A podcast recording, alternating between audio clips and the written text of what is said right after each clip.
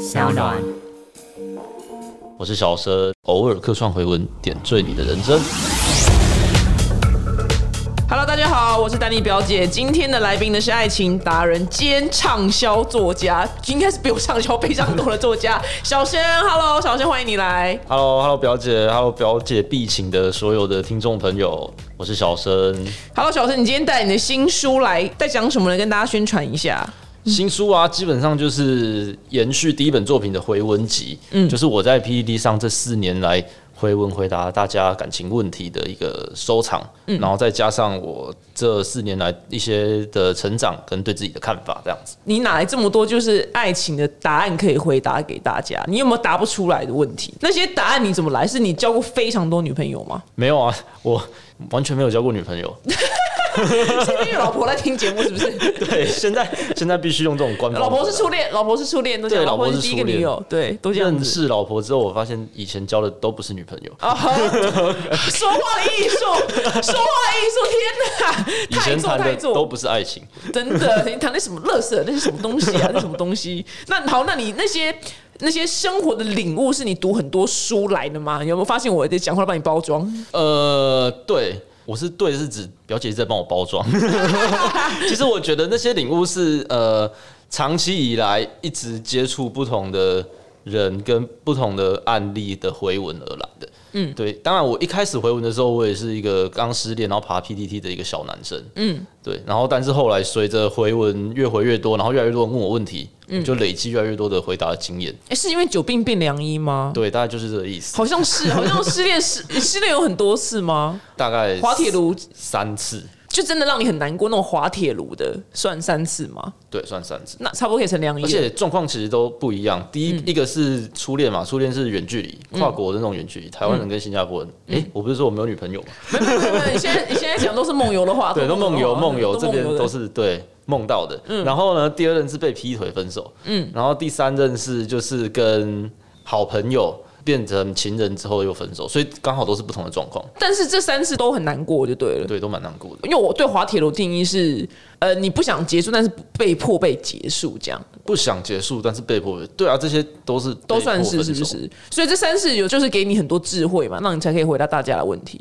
可以了解那种心痛的感受，所以在回答的时候会比较能够站在他们的立场。我觉得你讲到一个很大的重点，就是了解心痛的感受。对对，因为我觉得很多人他们可能都一帆风顺，所以他们不了解心痛的感受，所以他们完全没有办法感同身受去设身处地的回答出这一些答案，就吃过别的人才有办法回答出来的。那那这本书就是你之前你在 PPT 的，这你说是从二零一九年的三月到十二月收集出来的那个回文吗？这本书就最新的就对了。Yes，好，那原本就是男女朋友的那个专家，那你现在自己踏入婚姻了，大家都说婚姻是坟墓，专家专家踏入坟墓的时候，你目前心境如何呢？因为你知道有多少人没有一个人就是说我想结婚很棒，每个都说我跟你讲不要结婚，结婚之后就是没有性生活，不会接吻，然后也不会想碰对方，然后跟老公没话聊。到底现在目前你的婚姻婚姻，你觉得心得是什么呢？还是老婆在听不能讲？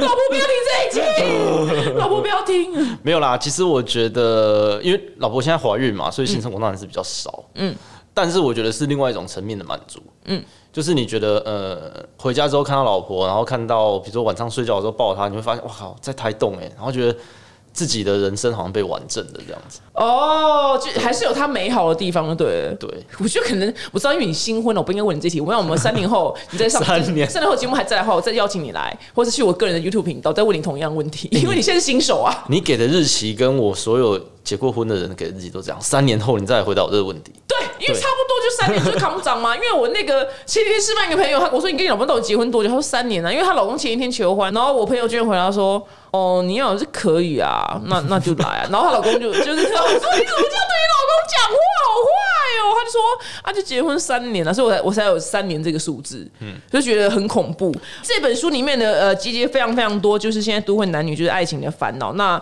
我先讲一下，就是我个人就是印象很深刻的是，就是有一篇是讲到网络交友，然后因为那个女生她在呃她生病之后，然后她上网呃上网络交友，她用了各种不同的软体，然后呃第一个结局不是太好，第一个是她说她跟那个男生应该聊了一阵子，然后后来他们见了面，然后发生关系之后，男生很有礼貌把她送送他回家，然后就人间蒸发了。然后他要认识新的人，他问你说，到底网络交友这件事情可不可靠？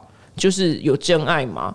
我觉得这一题很值得讨论的原因，是因为我周遭有非常非常多人鄙视网络交友这件事情，那他们都是以所谓的非网络管道认识现在的另一半，然后他们非常的鄙视网络交友。那小生有什么看法吗？我觉得会鄙视的原因，应该是来自于他们觉得网络交友都在约炮吧。嗯，对。当然，我觉得大部分可能。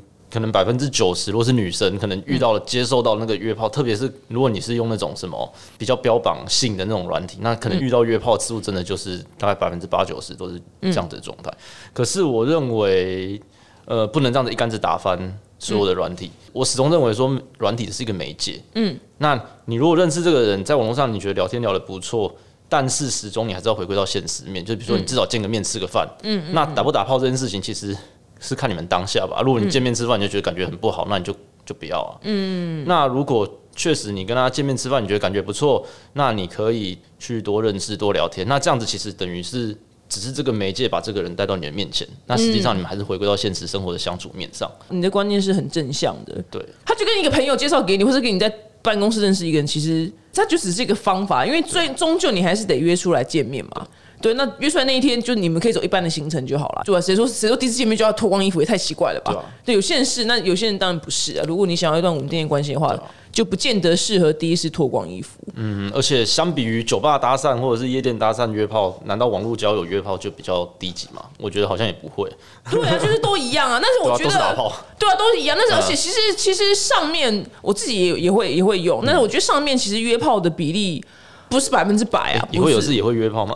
你说什么东西？没有人说也会有是呃，表姐不小心透露了，要约也不会跟跟你们说，不会跟你们说。我觉得上面约炮比例并不是百分之百，其实我自己亲身使用并并没有。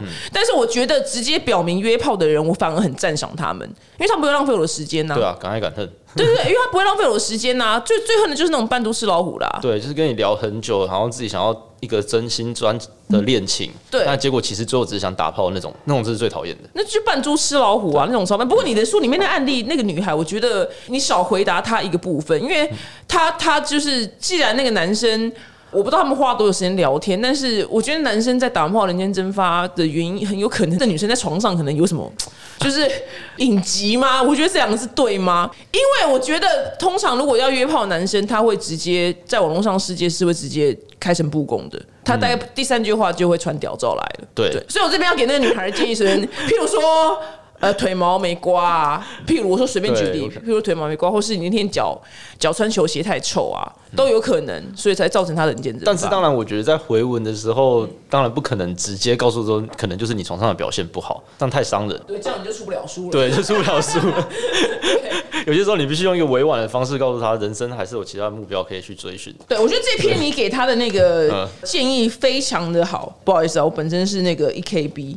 我觉得你给他建议非常好，就是你想要遇到真爱的话，就是呃，你要带着真心才行，然后要给自己一个原则跟界限。因为我觉得很多人会觉得网络交友不好，原因是会被骗什么的。可是其实你要有原则跟界限的话，譬如说那个人一开口跟你提到账户，你就是直接封锁，这就是一个原则或界限。对，所以其实有原则跟界限，我觉得每一届是没有关系的。那你最近有没有收到就是很难解的，就是感情问题？我们可以一起讨论。我最近有一个感情问题，我觉得很有趣。嗯，反正一样是跟上床有关。他就是认识一个男生，然后约会一两次之后，他们就上床了。可是上床完之后呢，他们的关系变得没有像之前那么热络。嗯，就是可能回去之后还是聊天的时候，可能两天传一次讯息。嗯，然后传讯息之后回的也不是很积极，然后在想说，嗯，那这样子我们现在到底？算什么关系？嗯，我们是男女朋友吗？还是他只是想要打炮玩玩？然后就来问我说：“小盛，你觉得这个男生对我是什么感觉？”那你怎么回答他？我就想这题很经典，这题大概真的是很经典那种传统题目，传统题目，经典题。嗯，你怎么回答？但是这种题目，我会觉得嘴巴长在你身上，你应该要自己去问他。我没有办法抓药告诉你说这个男生。到底现在是？可是他可能会想说，依你的分析，就是这样子的行为套路，这个模式，他们到底在想什么？可能是可以被推敲出来的。对，那你的推敲是什么？当然，我就会继续去问一下他们详细的相处模式，因为有时候大家来的时候给的线索太少了，嗯就然后要你隔空抓药的感觉，嗯，对吧？然后其实问了以后，你就发现哦，原来他们原本就是几年前曾经是同学，然后只是后来有一段时间没有联络，然后又联系上了这样子，嗯，就是原本是比较朋友的方式，但只是突然间发生了关系这样子。我就跟他说，也许你们只是现在还没有办法重新适应现在这样子关系的这个状态，需要再给彼此多一点时间去聊天或者去了解，或者是试探看，那你们有跟他聊过对感情观的认知吗？说没有。我就告诉他说，那你要先去了解一下，就是双方到底希望是怎样的感情。呃，因为这题我我就是我个人跟另外一个 YouTube 频道，就是这种题目，不管什么样的情节发展，最后都是会回到这个，就是就是这个停损点要是在哪？因为通常就是女生问了我们现在什么关系，这下场都非常的惨。真正是 A 永远都会导向到 B，问这句话永远都会非常的惨。那到底这一些人到底要怎么样问呢？就是那个问句是什么？因为譬如说他们该做的是炮也打了，手也牵了，然后吻也接，但是也会看电影，也会吃饭，不只是打炮，所以他有一定论说，那我们不只是炮友，因为炮友不会在房间以外的地方见面。那那他们到底该怎么样去确认关系呢？有没有什么一个好的说话的方法？我觉得首先，首先心态要建立好，嗯，就是你先讲一下自己今天到底我要的是什么样的关系。假设我今天就是要一个长久稳定的关系，那你何必担心说我确认关系之后这个人跑掉？嗯，他跑掉就不是你要的嘛。嗯，不是应该说对他要怎么问？因为通常他们问说我们现在什么关系，然后通常结局都很惨，男生会可能会很容易回答。我想这接下来这不拖这几个，我们是好朋友啊，或者是哦，我现在只想要呃简单的快乐的生活。我觉得你要在一个情境底下问，不能劈头就说，哎、我们现在什么关系啊，？那什么情境？什么情境？什么情境是好情境？我遇过一个案例，就是他是在床上的时候，嗯，要上床的时候就说，我不能跟男朋友以外的人发生关系。那要发生关系，就只能是我的男朋友。嗯，这个时候男生通常就是因为是精虫充脑专烧，那就交往啊。嗯，但是万一他 万一他射完反悔呢？射完反悔，射完之后进入圣人模式，那又是另外一回事了。射完，哎、他这个风险的赌博，因为当下谁会呃谁会说哦我不是你男朋友，一定怎样都说我我现在就是你男朋友，我接下来这三十分钟就是你男朋友。对啊，他这个是很高风险的、呃，女生其实是不是在这样的情况之下，没有一个好的方法去解套呢？你会觉得有解套的方式吗？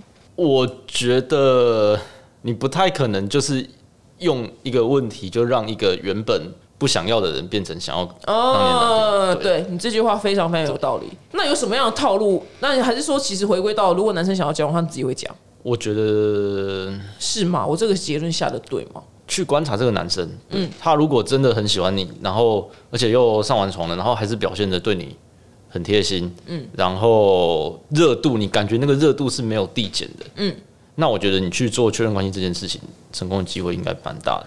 哦，因为男生有一种，毕竟你也知道，射完之后就是圣人模式，嗯，圣人模式之后就我们就射完圣人模式？这句话我不懂，是什么意思？给我就是。我们就会开始呃变得比较不受荷尔蒙影响，会开始理性的思考一些事情。啊，OK OK，对这女生适不适合啊？再设下去就是之前是动物模式，对，设置是嗯动物模式，懂对。如果它热度没有递减的话，你再去做这个询问的成功率会比较高。嗯，那有没有办法引导让男生自己主动讲说要交往？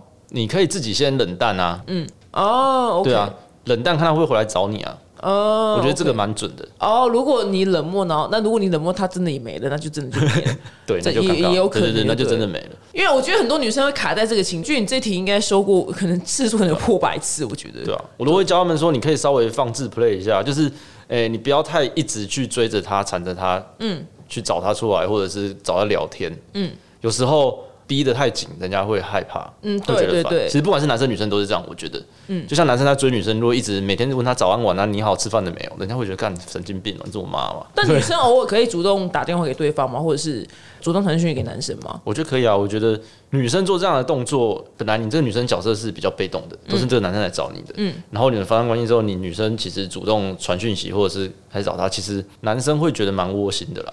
哦就是他，我们会 catch 到一个讯息，就是说哦，你是对我也是有意思的。嗯，所以女生适时的主动其实并不是扣分，因为太多原始的呃爱情专家就是说要让男生主动，女生不能主动，所以其实这一个造就我周遭很多女生朋友，她们就可能。打死真的就打死不主动传讯息给男生，或者打死不主动打电话，抵死不从。对啊，他们会说觉得这样子很掉价。我说掉什么价？哪里有价可以掉啊？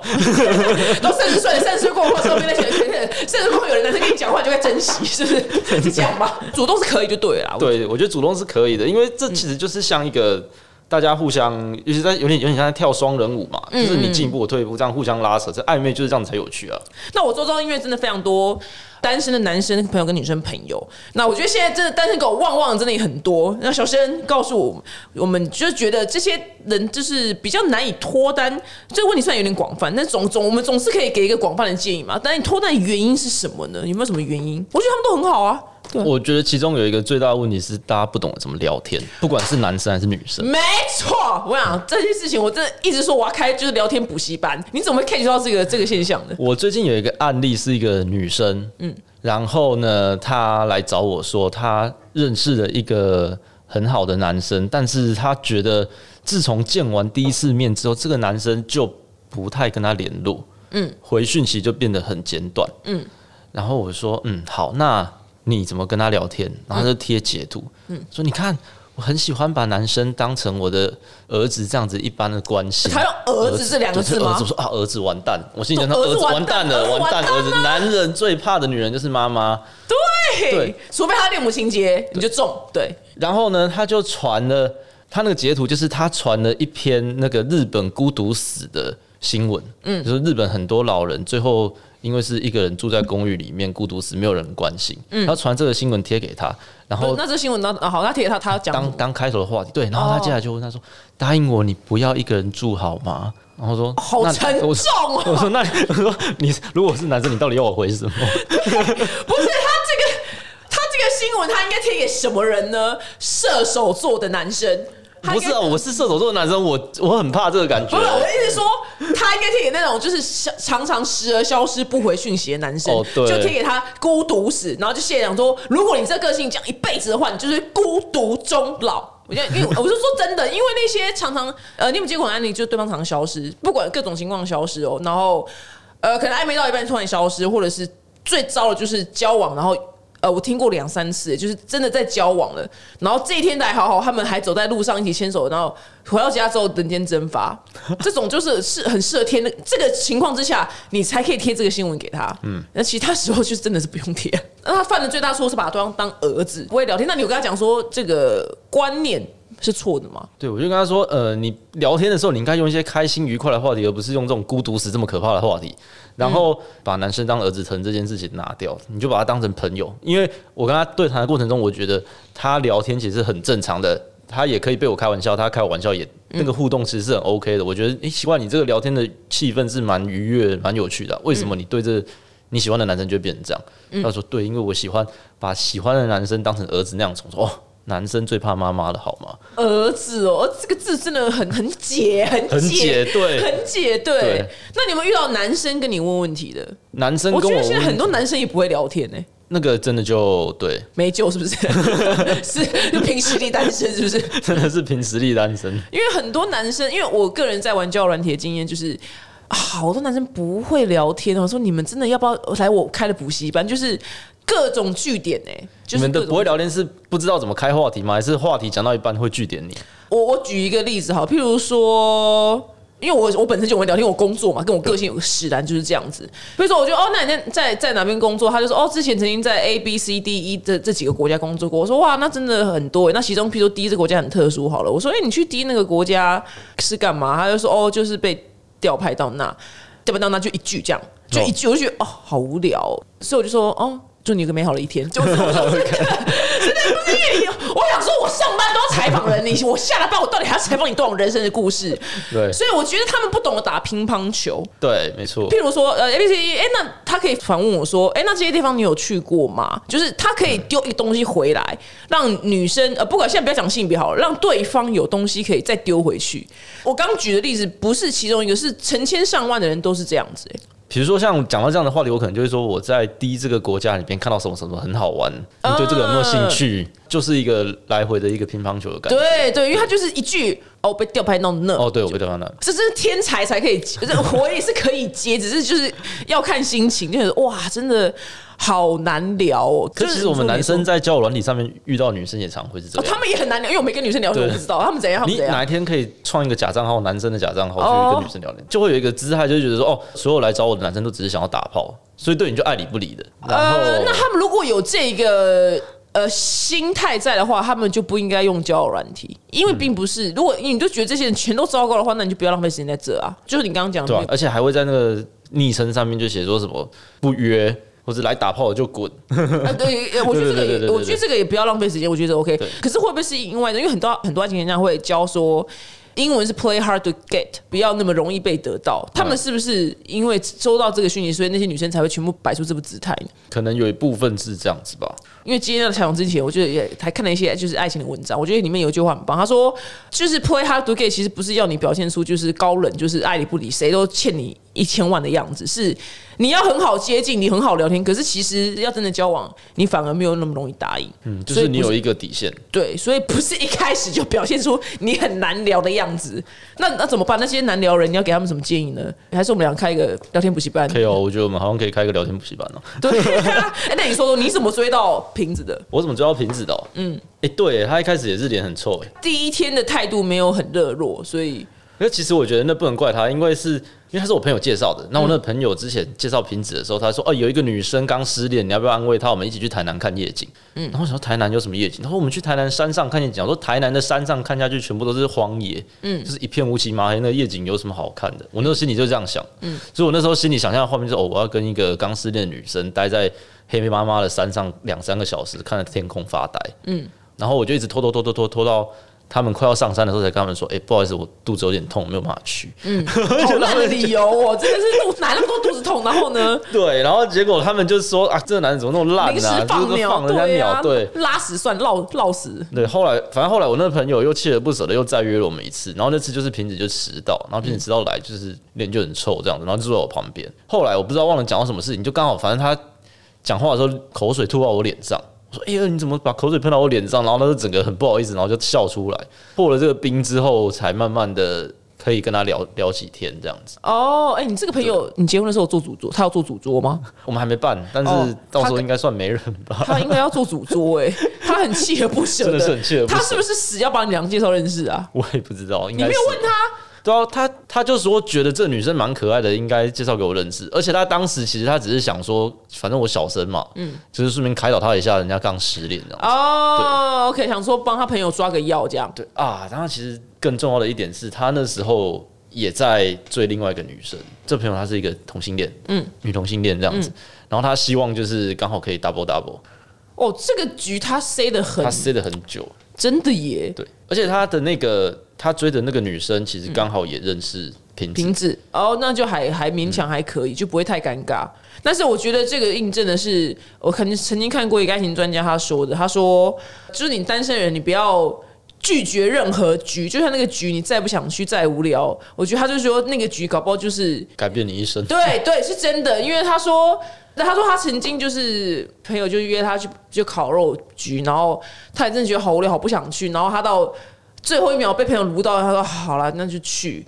然后去了之后，他就真的认识一个女生，然后那女生是他后来交往两三年稳定的对象，这样子。就是所以就像你嘛，你你原本其实也不想去，然后就就 遇到老婆。就是有那种越不想去的局，之后都越要强迫自己我。知道，知道。我跟你讲，以后这个局你越不想去，你就想说啊，这个局一定要去。对对，要反向思对，考。反向思考啊，这个完蛋了，这一定要。我想那天特别打扮，但后来你用什你用什么方法，就是跟他越来越接近呢？你有什么特殊的小配博可以分享给？我那时候就是情收很重要，啊，什么东西？收集情报这件事情非常重要。就是呃，我稍微跟他熟了一点以后，嗯，就会跟他聊到他以前过往的感情经历嘛，嗯，那讲到感情经历的时候，你就可以大概知道他是怎么失恋的，然后当初他也会讲说这个男生当初怎么追他的，他说哇，这个前男友当时追我追了一年。然后说一直是死缠烂打型的，我本来很不喜欢他，很讨厌他，最后跟他在一起，说哦，所以这个人可以死缠烂打，哦，所以你接下来每一天 每一天就是死缠烂打。死缠烂打这样子。对，然后后来就是我出去约会的时候，就是。诶，两三次之后，我觉得气氛不错，我就牵他的手。然后干嘛要牵手啊？你又不是我男朋友。然后我就死缠烂打，抓着不放这样子。哦，哎、他是个女这个女生很好搞定哎、然后 因为她的路数实在太明确，对啊，路真的很超明简单的，简单到爆，因为他不是难以捉摸，他就是死缠烂打。对，四个是死缠烂打。然后因为他那时候还怎样啊？我想想看。后来我就问他说：“所以你那时候让我牵手，是因为你心里也有点喜欢吗？”他说：“不是，是因为我觉得放开很尴尬。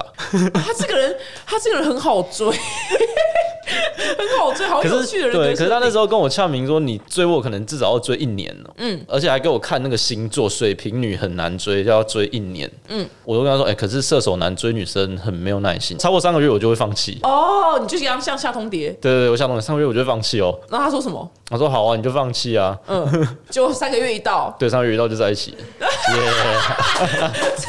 好精彩！那叫我摇柜 gay 这里啦，啊，我来给捧够。如果你听得懂俚语的话，对啊很厉害。我觉得你非常非常的懂得，那叫什么克制饥化饿行销。对你很懂得克制化克制化，因为你书里面就是有讲说，呃，譬如说那个女生想要加点玉米浓汤，然后那玉米浓汤六十元，对那如果男生心里面觉得其实那玉米浓汤没有必要，或是觉得太贵了，这样不符合经济效益的话，但如果你直接讲的话，会让女生觉得。哥，你们小气要死！六十块玉米浓汤，你们跟我计较？喂，没错。但是我觉得你给了一个非常非常好的应对方式，你还记得吗？我忘了，哎，我帮你，没关系，我自己写过什么我也都忘光。你就说，你建议男生说，呃，好啊，那我们两个一起点一碗，而且玉米浓汤很肥哦，那我帮你，哦，对，玉米浓汤很肥。嗯那女生一听到就啊，那那都给你喝。我觉得你很会，你很会，就是制服对方。因为这个经验其实是当时我跟初恋那时候还是学生，嗯，然后我们一起去吃一间意大利面，然后还有一个酥皮玉米浓汤，嗯，他那时候就很想喝，我就觉得六十块干嘛？嗯，六十块根本就不划算啊，嗯，然后就为了这件事情跟他吵架，然后他冷战两三天，嗯，后来我想，干，为了六十块，然后就两三天吵架，对呀、c 对 p 值很低。不过是个酥皮浓汤，我付我付。现在那时候就有那种很后悔的感觉，嗯，对，所以我就后来发现，那与其这样，如果你真的不想付，你就换一个换一个说辞，呃换一个说辞，换一个说辞那。个说辞很重哎、就真的很重哎、然后说很肥，热量很高，哦啊，一听就真的不想喝了。我觉得很厉害，我觉得很厉害，因为你刚刚他明年一年啊，你就说哦，我射手座，哦，好棒哦，好棒的星座，可是我金牛座，我没有办法用，觉得觉得很糟糕。好了，我今天小盛也准备到一题就是很有趣的问题，然后来现场跟大家分享。我觉得这题好问题有趣度很高，那请小盛帮我们朗诵一下问题。哎、这个问题就是说啊，那个男生问的，嗯，他说我跟女友交往三年多，从一开始我们的交往就被我妈反对，嗯，主要反对的理由是年纪大，三年多前已三十一岁，过胖，学历低等，曾隐瞒我妈两年多，私下交往，直到一年多前被发现私下交往。这一年多来，我妈一直逼迫我跟她分手，大小吵闹不断，几乎天天吵，甚至扬言断绝母子关系。我和女友想法是我们只是交往，为何我妈要反对成这样？我女友也没告诉她父母我们交往的事，也说现在不考虑结婚或生小孩。然而最近女友怀孕了，已三四周大。我们现在想想要不要留下来，我自己倾向不留，主要我们交往一边反对一边不知情，女友也不想奉旨成婚或同居。但我告知女友我倾向不留，她很不高兴，不知道女友心里在想什么，问她也不说。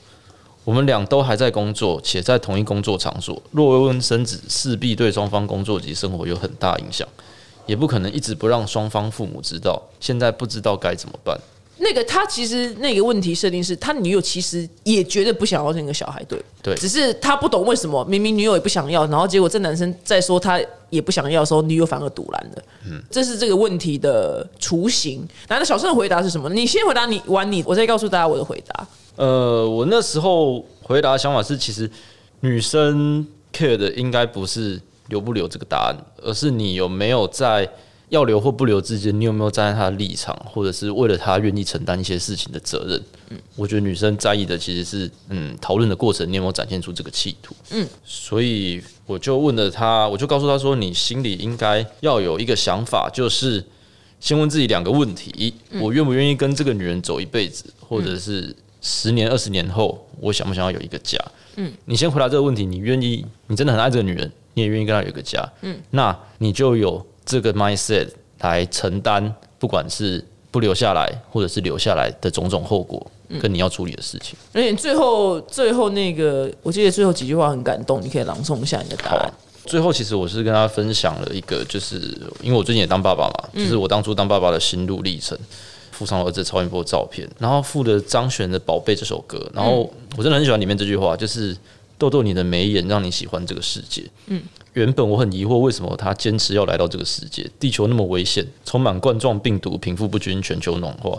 我甚至不知道该怎么告诉他是非黑白之余，又让他了解世界上有灰色。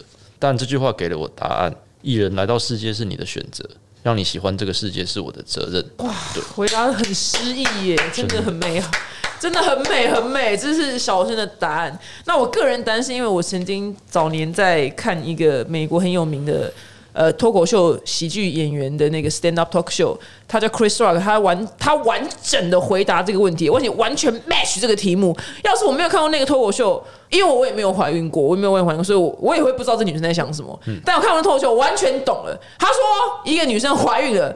她要不要堕胎这件事情，是她跟她女性朋友来决定的。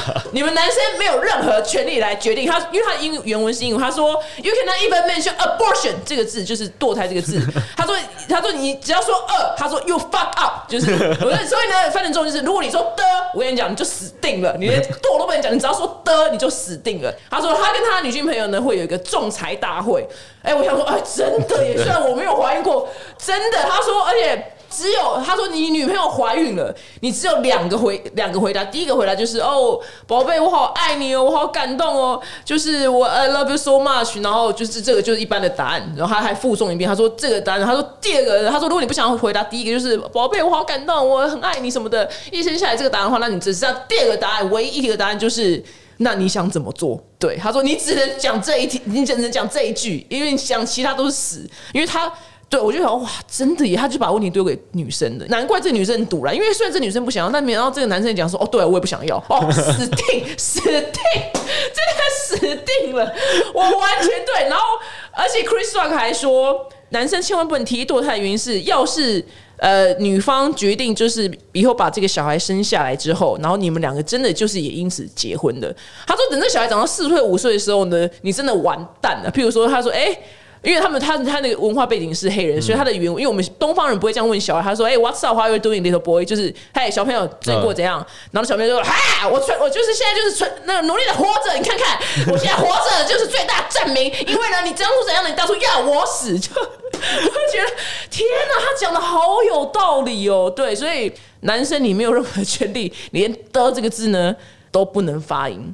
我觉得是，所以我觉得这个 Chris Rock 的这个脱口秀完整回答这个男生到底犯了什么错，这个女生为什么会堵拦？但是我觉得，呃，小生书里面还有一个观念，我觉得写的非常的好。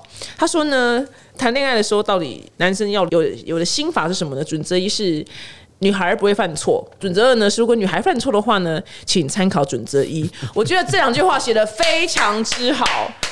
对，我觉得写的非常好。对我还说这本书我要寄给很多男生。你你哪来这两句话那个感慨？这当然是经过很多的悲惨的故事才会有这样子的感慨。来来来来，有什么悲惨的故事可以分享一下？例如你跟瓶子之间的。哦，这个就这个就多了，这个就多了。比如像刚刚那个玉米浓汤那件事情啊，对啊，你看女孩不会犯错，女孩想喝玉米浓汤。不是错，对，不是错。嗯，他们只是嘴馋，那个是另外一个味，他们不会胖。嗯，对对。那那个呢？瓶子呢？瓶子有没有？瓶子他们犯什么错？但是你发现啊，follow 这两个准则，我就会有一个幸福美满的婚姻。哦，比如说像以前一开始的时候，呃，有一次我们两个一起去吃饭，嗯，然后呢，瓶子他就是还很客套，他就是掏出了那个钱包，然后说他要付钱，然后我就让他付了，嗯，然后接着他就很生气。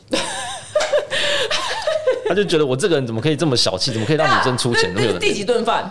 第三吧，第二还是第三？第三顿其实女生可以了啦。其实，在那之前，因为我们那天其实我们两个有要一起过夜，嗯，然后呢我就想说，看，哎，我房间钱都出了，结果你这一百块的钱，啊，OK，结果你跟我计较一两百块这种吃饭钱，嗯，后来后来我知道那时候他是因为刚换工作，嗯，对啊，然后刚换工作，因为那时候收入还不稳定，嗯。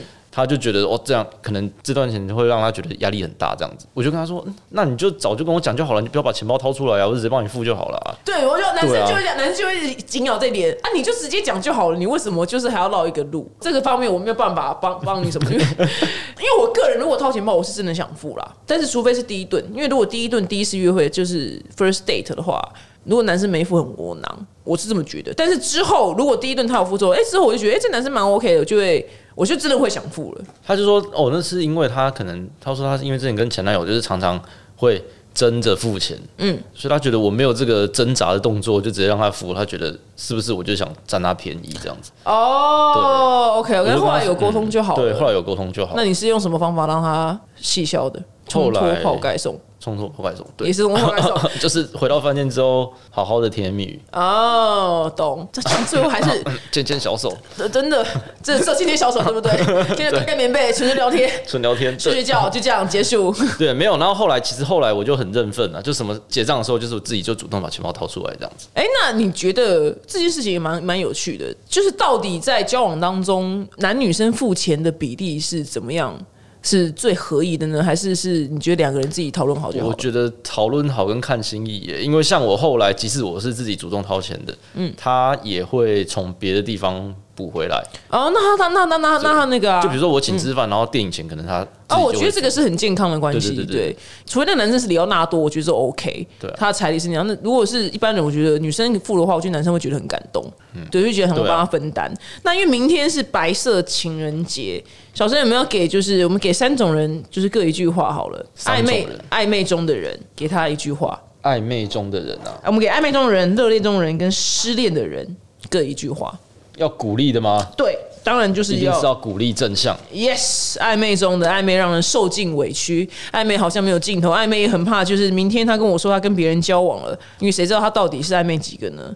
就是暧昧总是战战兢兢，很辛苦的。我个人也不太喜欢暧昧。我会告诉他，保持一点距离，才能看得见真心。哦，那这距离怎么抓呢？靠得太近，只会看到内衣。哎、对，那就跟大家解释一下，靠太近只会看到内衣是是什么意思？就是说，我觉得其实，在暧昧的过程中，当你还没有很认识彼此的时候，嗯，最好把把上床这段时间再拉长一点，因为现在很我们可能很容易就直接上床了。哎、我这件事情我一直一直有个疑惑，因为到底什么时候上床才是正确？就是到底是要一定要交往后吗？还是我会跟他们说，约会五次，再来决定要不要跟这个人交往。那上床呢？上床，我觉得如果你都已经决定要交往了，那你就上床就是看气氛了吧。嗯，我是蛮气氛派的。那如果你会觉得交往前绝对不能上床吗？我个觉得最人好不要。我个人觉得，如果你跟亚洲人交往的话，我会觉得交往前最好是不要上床。但如果你是跟老外交往的话，我是觉得这件事完全没有差，因为他们很注重试车的概念，他们把这件事情当做要不要交往的一个评分选项。嗯，对，我觉得这是一个很大、很大、很大的文化差异。对，所以我觉得你跟老外的话，我觉得是无所谓。但是我觉得华人的话，最好还是交往后。因为华人就是上了床之后就会开始烦恼，到底这段关系要不要确定？嗯嗯嗯，就对啊，我们到底是男女朋友吗？还是不是嘛？然后有的没有的，就会有很多的想法。我个人的那个心心境是，哦这是我曾经在一个书上看过，我觉得很受用。他说，你今天上床这件事情，你不是为了要透过你的肉体而得到这个人，对。而是你自己纯粹想上。我觉得这句话那时候我在那个那个当下看到，我就从此以后我就记得这句话，就是啊，原来是老娘今天想要来一下。我真的就不是为了要呃透过我的肉体而得到一个东西，所以我就没有那个得失心了。嗯，对，我觉得这个，我觉得给女生这个心法，我觉得蛮受用的。我觉得这个很好的观念，因为其实最近我们也有讨论到这样子的问题，就是到底为什么？呃，因为我发现台湾的女生有一个心态，就是会把上床这件事情直接引导到自己吃亏了。哦，我被上了，我吃亏了。可是其实如果你换个角度，就是我上是因为我也喜欢，然后我在这个过程中我有享受到。嗯，对，那。你就不会有那种可能男生很害怕的，越想越不对劲，嗯嗯，然后被反告的这种事情，这样子。啊，懂。我觉得但是对，嗯除非你真的没有享受到，哦，那就是那个男的真的该检讨一下，就是那个男的要检讨了。我心境是因为我已经三十几岁，所以我、我跟你讲，三十几岁女人不会有吃亏这种想法啦。然后有有人有人要光顾，觉得好开心哦。所以我觉得就是因为有这个有这个 mindset，所以我也会比较顺利，你懂吗？就是觉得说哦，那没什么吃，哪有什么吃亏啊，都都更没有讲。我讲有人光顾就该感恩的好不好？我就没有那个患得患失。哦，对，对，所以你心抛掉了，对，就没有了得失心之后，哎，反而事情就比较顺利。羞耻心也抛掉了。自己 是老娘自己想要。那再来呢，给热恋中的人一个。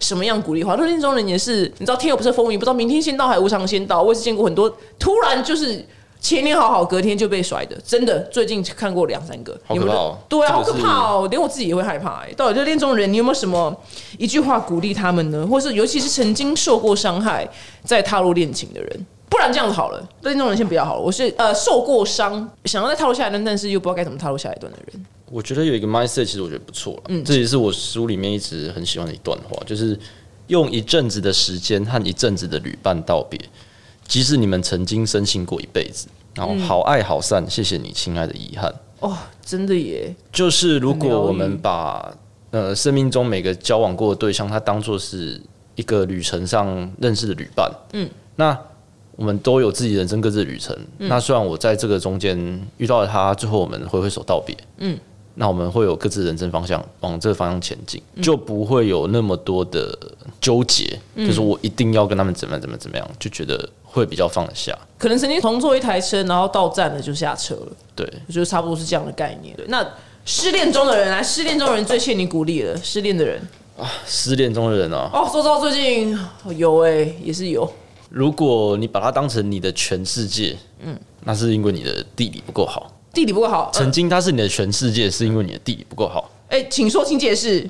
我觉得很多的人在谈恋爱的时候，他会把这个人，不管我吃饭、睡觉，然后什么事情我一定都要想到他，出去玩一定都要跟他在一起。嗯，但是当这个人突然间从你生命中抽离之后，不只是内心的空虚，而且你的生活会有一大部分的时间是漫无目的的。嗯，这个时候对你的伤害就很大，你会觉得我的人生现在是一片空白。嗯，可是如果你本来就有自己的兴趣，有本来自己的爱好，也许你的周末可能只有一半的时间是分给他。嗯，那你有自己的规划跟作息。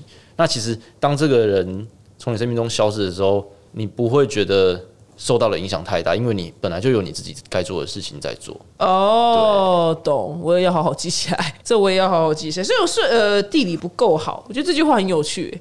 当你把对方当你全世界的时候，你地理不够好。我常常就跟他说：“你看，如果你心心里只有男友，他打一个喷嚏，你就会觉得哇靠，好像龙卷风一样啊！你是不是感冒啦？你怎样怎样怎样怎样？可是如果你的生命中还有很多事情可以做，还有很多兴趣，还有很多朋友的时候，他打个喷嚏说：哎、你可以赶快记得看医生啊！啊 对对对对对对对，你就不会觉得哇，这是一个很大的风暴，哦你也不会每天动不动就想要查情，关注他的一举一动。所以就是要保保有自我。所以原本你人生够丰富的话，少了一块的话，卷其他色彩可以来填补这一块保。有自己生命的多样性，你也会更有吸引力。没错。好，那我们今天非常谢谢小生，也祝福你新哎，对，我忘记你讲你新书的名字。对爱入座，对爱入座，如果大家有兴趣的话呢，或是你感情有任何困扰的话呢，对爱入座是一本就是你的明灯，就是你可以读读看他的书，然后或许你会得到你的灵感哦。谢谢小生来，谢谢，谢谢表姐。